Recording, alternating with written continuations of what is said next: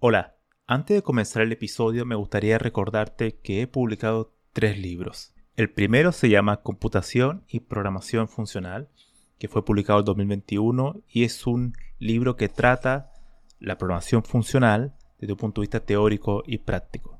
El segundo se llama Mentes Geniales, la vida y obra de 12 grandes informáticos. Esta es una obra que repasa la historia de hombres y mujeres que fueron relevantes en la historia de la computación.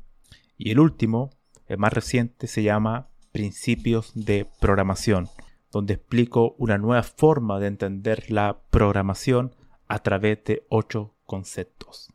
Todos estos libros se pueden encontrar en librerías en España o en Amazon y también en Latinoamérica se puede encontrar a través de Mercado Libre y Busca Libre. Para más detalles pueden visitar mi sitio web camilochacón.com.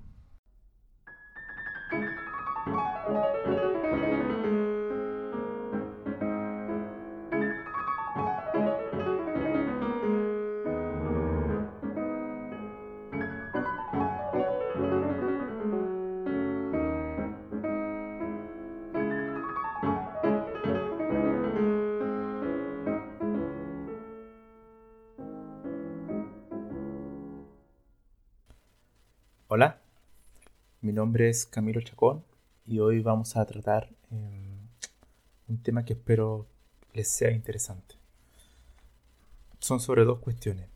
Una es el tema de la verificación formal de software y la segunda va a tratar sobre una pregunta que es la siguiente. ¿La programación es un arte o puede ser visto como un arte? Bueno, eso es lo que vamos a tratar hoy día. Así que comencemos. Bueno, la verificación formal de software es una idea bastante, bastante antigua que lo que busca es eh, tratar de crear software lo más exacto posible. ¿Qué quiere decir esto? Que esté libre de errores y que eh, tener algún método que pueda verificar un algoritmo eh, no sufre ningún bug eh, de, este tipo de errores, ¿no? Ha habido en estas últimas décadas una enorme cantidad de herramientas que proveen eso, específicamente para lenguajes de eh, estilo imperativo. Realmente todo lo que es la verificación formal tiende a ser focal al, primero al, paradigma imperativo. ¿Por qué? Porque una que es el paradigma más popular y dos, porque el que, el que más lo necesita, ya que tiene cuestiones como, no sé, estado, estado mutable, eh, orden en la secuencia, tiene una secuencia de ejecuciones que genera muchos problemas cuando tratamos, eh, estamos en entornos concurrentes, paralelismo, todo ese tipo de cosas, ¿no? Entonces requiere algún tipo de verificación formal. Ahora bien, ha habido siempre una lucha, una disputa en, si la verificación formal realmente ayuda al desarrollo de software.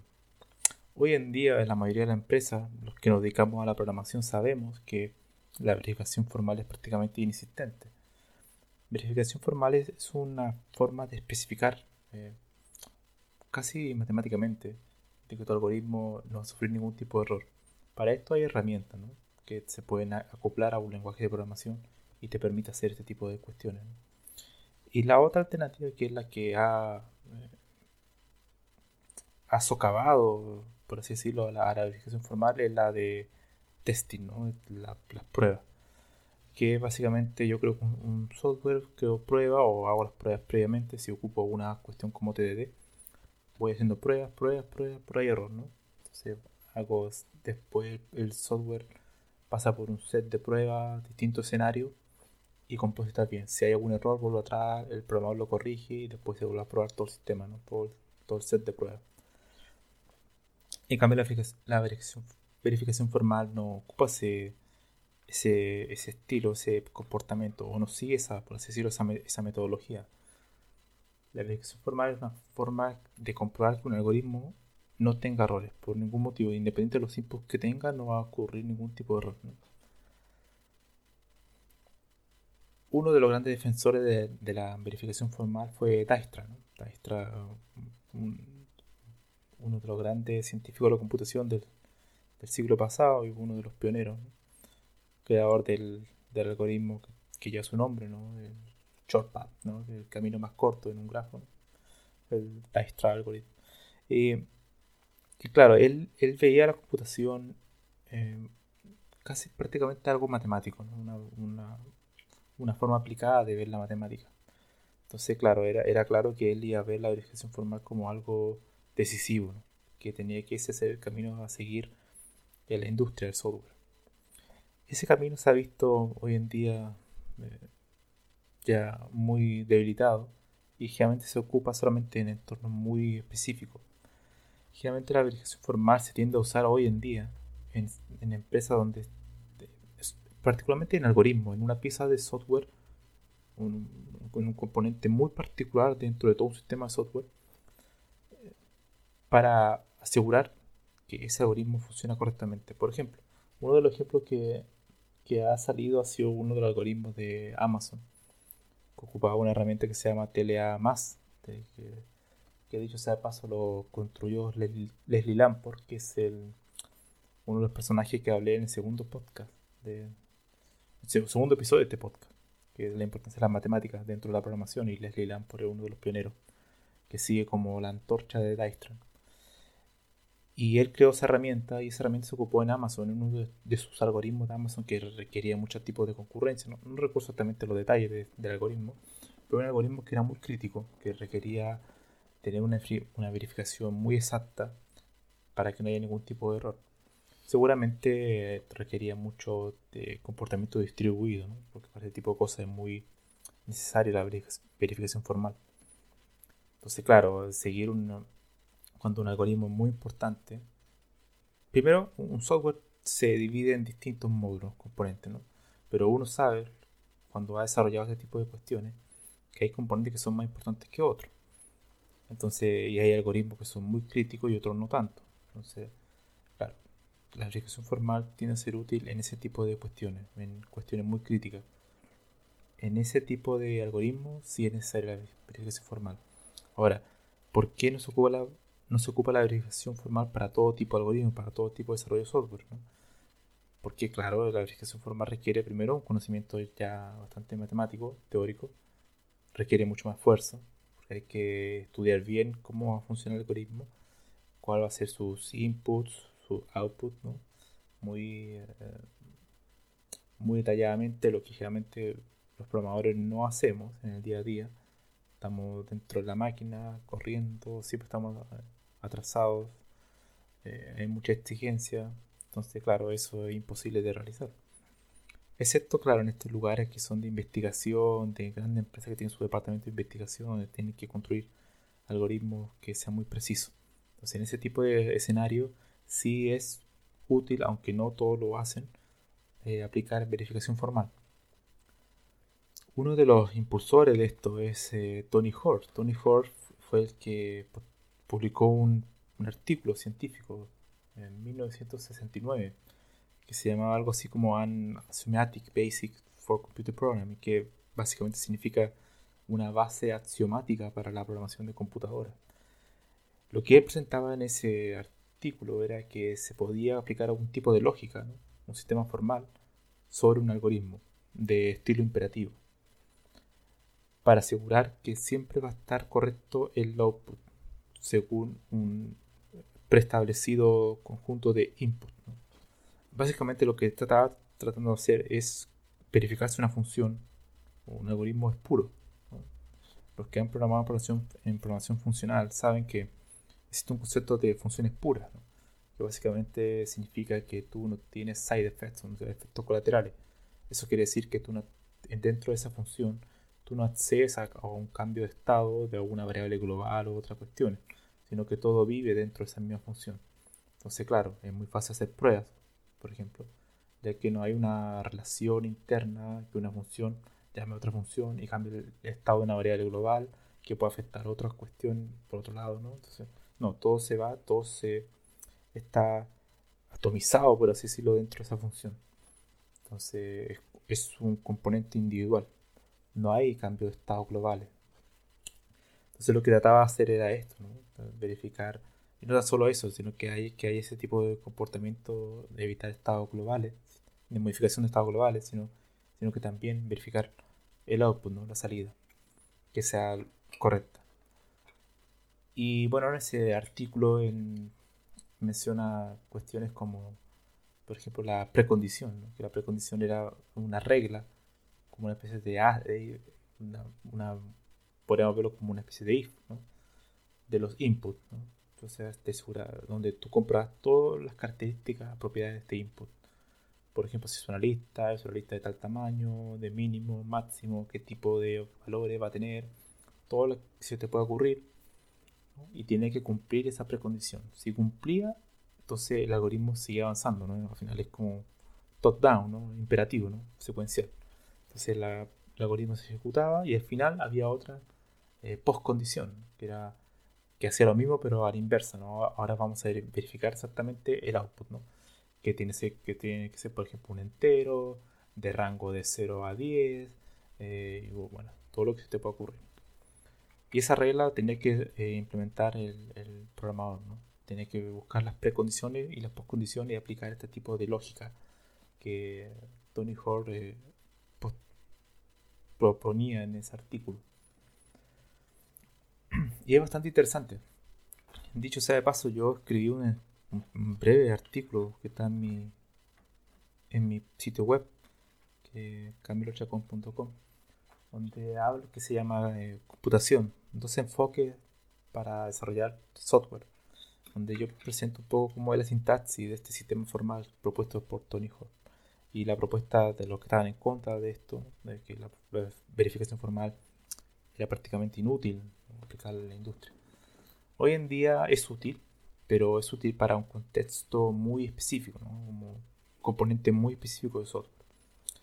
Llevarlo a la industria masiva, uno podría pensar que sería ideal, ¿no? evitaría mucha cantidad de, de bugs, todo este tipo de errores, que impredecibles en algunos casos. Pero el costo de tiempo es enorme y también la expertise tiene que ser mayor. Entonces, esas son las tipos de cuestiones que, que evitan que se ocupen.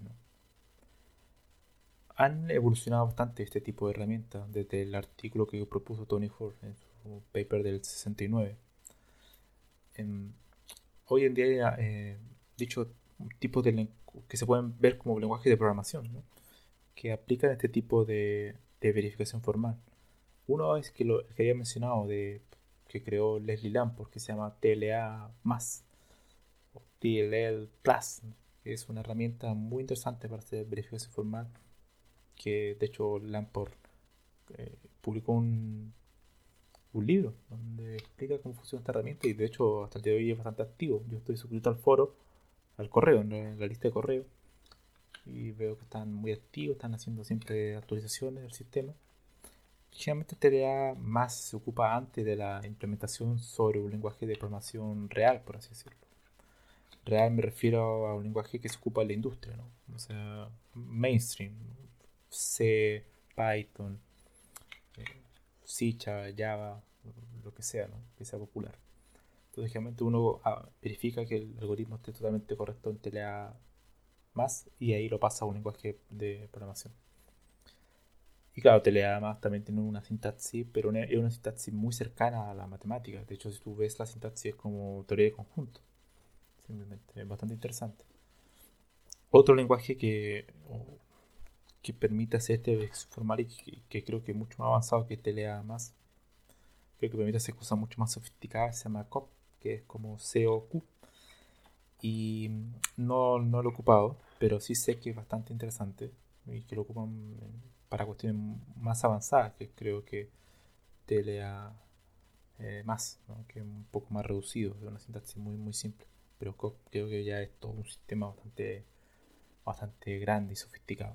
¿no? No, no, no, puedo decir mucho más de este porque no lo ocupaba, pero sí sé que es bastante conocido en ese entorno de la verificación formal. Entonces, para concluir este primer tema de la verificación formal, ese era el sueño, el sueño de de los científicos de la computación que venían de una corriente matemática no formal de llevar eh, de la reducción total o la, o la máxima reducción posible de errores sobre un software. Y se encontró esto, se encontró la aplicación formal y se demostró que sí eh, puede ser bastante útil. Pero lamentablemente hoy en día con la masificación de la industria del software eh, se ha vuelto prácticamente imposible aplicarlo de manera masiva. uno porque ah, retrasaría mucho los proyectos software actuales.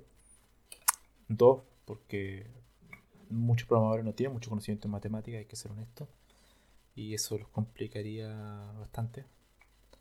Por tanto, se ha llegado a la conclusión que hoy en día solamente se ocupa cuando se requiere, en casos muy particulares donde uno requiere un algoritmo, una función, pues podemos verlo como una función en particular, eh, que es muy, muy crítica en tu sistema, que no puede fallar. Entonces, para ese tipo de cuestiones se analiza ocupar verificación formal. Ahora pasemos a la segunda parte de este podcast. que también está en cierta medida relacionado, que es, eh, nace de la pregunta, una pregunta también bastante ya antigua, que es el tema de la programación como un arte. Hoy en día generalmente ya no se dice mucho yo, eh, no sé, soy un artista cuando estoy programando. Generalmente ese concepto, la palabra arte, ha evolucionado algo como este artesano, ¿no? No recuerdo cómo se llama la palabra en inglés, crash, crash, no, no, no sé, algo así. Eh, que es como el artesano, ¿no? Esa persona que está ahí martillando con algo, puliendo algo de a poquito, todo es pro y error, porque claro, cuando uno programa eh, sabe que hay muchos pro y error, muchas cuestiones que se van mejorando con el tiempo, entonces claro, es casi un trabajo artesanal, ¿no? Y bueno, uno de los impulsores de este término es eh, volviendo al tema del arte, eh, del arte como, como, programación, es Donald Knuth. Donald Knuth, por si alguien no lo conoce, es uno de los grandes científicos de la computación. Eh, probablemente uno de los más grandes que han existido. Hecho, sigue, está vivo todavía. Y él fue, además, eh, la persona que escribió la obra magna de la computación. O sea, probablemente debe ser entre los. Si no es el mejor, el más eh, profundo, debe estar entre los tres eh, mejores libros de la computación de todos los tiempos. O sea, desde la década de los 40, 50, cuando empezó la computación del siglo pasado, eh, debe ser el, libro que, de hecho, hasta el día de hoy ya son cuatro tomos. Creo que, bueno, son cuatro tomos y algunos facsímiles más, pero son los cuatro tomos base, que, son más de 3.000 páginas, que se llama, de hecho, con el nombre, con ese nombre, de The Art of Computer Programming, el arte de la programación computacional. Fue escrito, creo que empezó a escribir la década de los 60, 70 y la ha llevado hasta el día de hoy. Está escribiendo, creo que el tomo 5. No sé si lo alcanzará a publicar. Y en ese, esos tomos, él usa la palabra arte de la programación. Que dicho sea de paso, él escribió un artículo. Un artículo que voy a buscar el nombre. que lo tengo por aquí. Mm, en 1974. Computer Programming as an Art. Computación, programación computacional como un arte. Y lo que trata en este artículo es que viene a defender el, uso de la palabra arte dentro de la programación. Ahora, eh, en la conclusión de ese artículo, y creo que eso es lo que podríamos analizar para ver si tiene sentido ocupar la palabra arte como, como si la actividad de la programación puede ser catalogada como arte, él dice lo siguiente, abro comillas. En resumen, nosotros vemos la programación computacional es un arte, porque aplica conocimiento acumulado del mundo, porque requiere habilidad y, e ingenio, y especialmente porque produce objetos eh, hermosos, agradables. Bueno, aquí obviamente yo, yo me leí este artículo completo y él lo que explica es la visión que tiene de la palabra arte. Probablemente es distinta a la que yo considero lo que, es arte. Él ve la palabra arte como una cuestión. Y lo que defiende en ese artículo es que la palabra arte y ciencia están bastante, están bastante entrelazadas, bastante unidas, más de lo que la gente cree. Entonces, claro, entonces ahí empieza él a, a justificar eso, de que es una búsqueda, la formalidad, y el arte permite aquello. Permite una cierta eh, conexión con la ciencia, que la ciencia tiende a ser algo exacto, formal, eh, metodológico, pero el arte no está tan alejado de eso como la gente pensaría.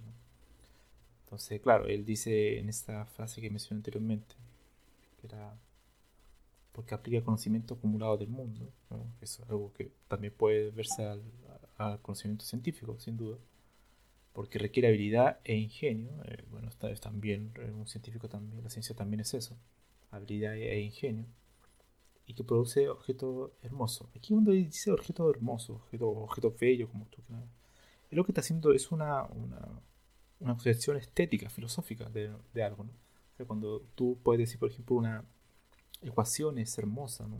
estéticamente, o sea, estás tratando un tema filosófico, si puede darse ese, ese atributo, un adjetivo, a un objeto abstracto. Quizá esa es la más cercana a lo que es el arte, ¿no? de categorizar algo abstracto, que se vendría siendo en este caso la programación, que son algoritmos. Hermosa. Pero, pero para mí el arte es distinto a lo que él ve, porque él lo está usando como casi un sinónimo de ciencia. Y yo creo que esa cuestión, que dicho sea de paso, entre paréntesis, yo que leí un poco los libros de el libro, esta, esta obra magna del arte de la programación computacional, que son cuatro tomos, es un ejemplo total de la formalidad en la computación. O sea, ese libro no hay nada de, de no sé, espontáneo o algo de prueba y error. No, no, eso, es matemática pura. O sea, la exactitud misma. Ese libro es enorme. O sea, hay una demostración en matemática espectaculares. Y es la idea cumbre de ver la computa de ver la programación como algo matemático totalmente. Entonces claro, que ha demostrado que con su libro para él el arte es ciencia, o sea, casi matemática. Ahora, para mí, arte, ¿qué es el arte? Es básicamente una concepción que yo creo algo que tiene que ver mucho más con la creatividad, es decir, con la forma espontánea de hacer cuestiones, ¿no? donde no existe una metodología tan exacta como un sistema formal que hay que seguir paso a paso, sino que es algo que eh, puede nacer de manera también de mucho prueba y error.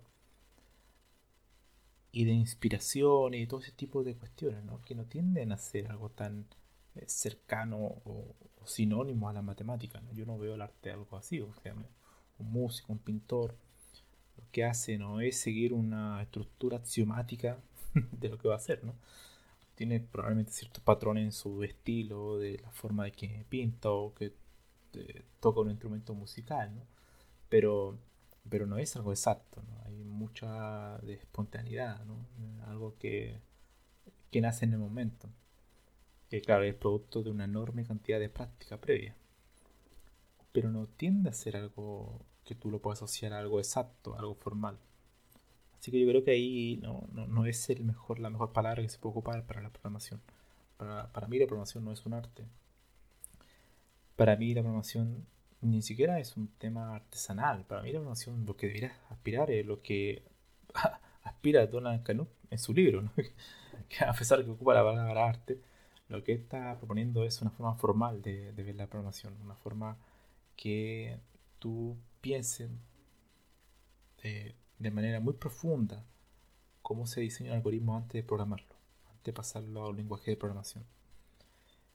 Y esa es la idea clave de todos sus tomos todos los tomos de su algoritmo, de su, libro, eh, trata de mostrar eso, ¿no? O sea, de, detenerse, pensar muy bien lo que va a hacer, aplicar un mecanismo, un aparato matemático para esto y demostrar matemáticamente que ese algoritmo va a ser lo que tú esperas que haga y después implementarlo en un, lenguaje de programación. Y eso es eh, lo que propone ese libro, que es extremadamente notable pero que también es muy complejo de leer, no, no, es simple. Ahora, volviendo al tema de, del arte, ¿no?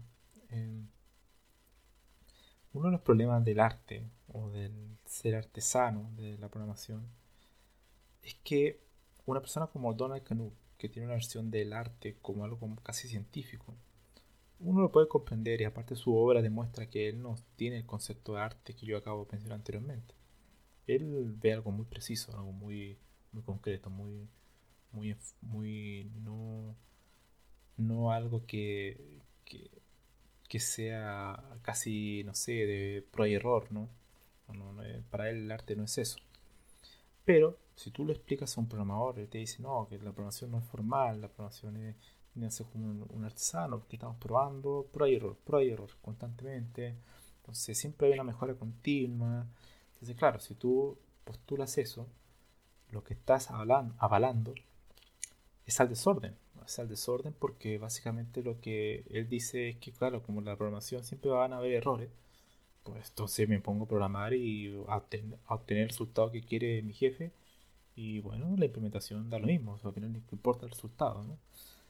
Y eso, son, eso es terrible, eso es terrible para, la, para el área, para la profesión. Y por esta concepción errada de que hay gente que lo entiende mal, del, del ser artesano, de ser eh, un artista o como quieras llamarlo, ¿no? de que todo se puede ir mejorando, que yo me voy a equivocar ahora, pero no importa, lo voy mejorando con el tiempo. todo, todo, ese tipo de cuestiones son ideas totalmente equivocadas y muy peligrosas. Eso es una de las cosas peligrosas de ocupar una palabra incorrecta, porque mucha gente no lo va a entender como lo entiende Donald Knuth, lo que es el arte. Mucha gente va a justificar que prácticamente sin leer el libro de su obra, a pensar que, claro, esta cuestión es mucho más espontánea, la información se va mejorando con el tiempo, vamos creando una solución, después creamos otra y otra, la vamos mejorando hasta que después, al final va a estar bien, ¿no? Pero igual puede tener algún tipo de error, ¿no? Pero lo vamos mejorando, ¿no? Con el tiempo. Entonces eso va en contra de construir un buen diseño de software, de depender conceptos como la complejidad algorítmica, el análisis algorítmico, la eficiencia, buenas prácticas, de conocer bien la herramienta. Eso va en contra, eso rompe la idea de, la formalidad que es muy necesaria hoy en día en la programación y hay que reivindicarla. Yo creo que hay que volver a los cimientos un poco de la programación porque si no esto se va a transformar en un caos. En un caos de código basura, de programadores que se sienten genial escribiendo código innecesario. Eh, totalmente discreto, totalmente de mala calidad. Y porque no tienen, de hecho, mucha... El sueño de Dijkstra, el sueño de Donald Knuth es acercar la programación a la matemática, a la formalidad. Y lamentablemente hoy en día los programadores, ¿cuántos de ellos saben de matemática? Hay muchos que no ni siquiera saben de la teoría de conjunto. O sea, saben código, cosas muy... No a la matemática, de hecho, muy cercana a la programación piensa que son cosas diferentes. Algunos dichos de paso dice que son totalmente diferentes. Entonces, claro. Y se ha, se ha popularizado la idea de, esta espontaneidad que es básicamente equivalente al desorden. Al desorden, a que salga como sea la solución, después vemos cómo lo solucionamos. Eso es terrible. Yo creo que hay que volver a los, a los grandes científicos de la computación y que eran matemáticos, dicho sea de paso, y volver, volver. No vamos a poder volver a la verificación formal y cubrir toda el área software con verificación formal, ¿no? Pero sí incentivarla en componentes críticos, sí estudiarla y no alejarse de la matemática. Creo que un programador que se aleja de la matemática no puede ser un buen programador, siempre va a estar totalmente limitado a lo que haga, porque no va a poder entender la esencia de lo que es la programación, que dicho sea de paso es, matemática, después de todo, en el aspecto teórico. Eso sería, yo creo que un poco el, general podcast de, hoy, lo que quería hablarle, un poco de la verificación formal y este concepto del arte, que era una especie de, crítica al concepto. Hay que tener mucho cuidado cuando uno ocupa un concepto para que las personas realmente entiendan de qué se trata. Yo creo que Donald Knuth tiene una muy buena intención de ver la programación como un arte, pero lamentablemente el arte que él ve es muy distinto al arte que ve otras personas. Y si alguien no entiende bien lo que él quiere transmitir con la palabra arte, em, estoy seguro que si muchos conocen lo que él realmente piensa que es el arte de la programación, muchos se van a renunciar de ser programadores porque van a encontrar que es muy matemático o muy formal. ¿no? Hay que buscar un equilibrio. Y el equilibrio está en que hay que empezar a, a, en cierta manera, a dejar este, esta, esta actitud de, de, pro y error, pro y error constante, ¿no? Que, es una forma de ocultar la ineficiencia, es una forma de ocultar la falta de conocimiento. Así que bueno, ese sería el podcast. Espero que lo hagamos reflexionar un poco. Nos vemos.